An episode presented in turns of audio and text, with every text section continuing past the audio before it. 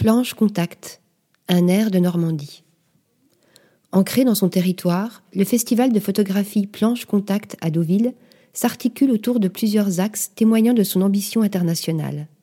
Jeunes talents, partenariats et surtout photographes en résidence venant de France et d'ailleurs. L'exposition, très riche, offre aussi bien un regard sur la photographie contemporaine que sur le paysage normand, une diversité qui peut sans doute intéresser un large public, exposée autant aux franciscaines qu'au soleil extérieur. De ces artistes invités, nous retiendrons les images d'Annelise Broyer, de Joanne Foncurberta et Pilar Rosado, d'Alisa Martinova et The Anonymous Project de Lee Schulman, ainsi que les installations de Smith et de Baudouin Mouanda entre les bassins et les cabines de plage désertes qui résonnent de la mélancolie au cœur des projets des deux artistes. Article rédigé par Anna Bordenave.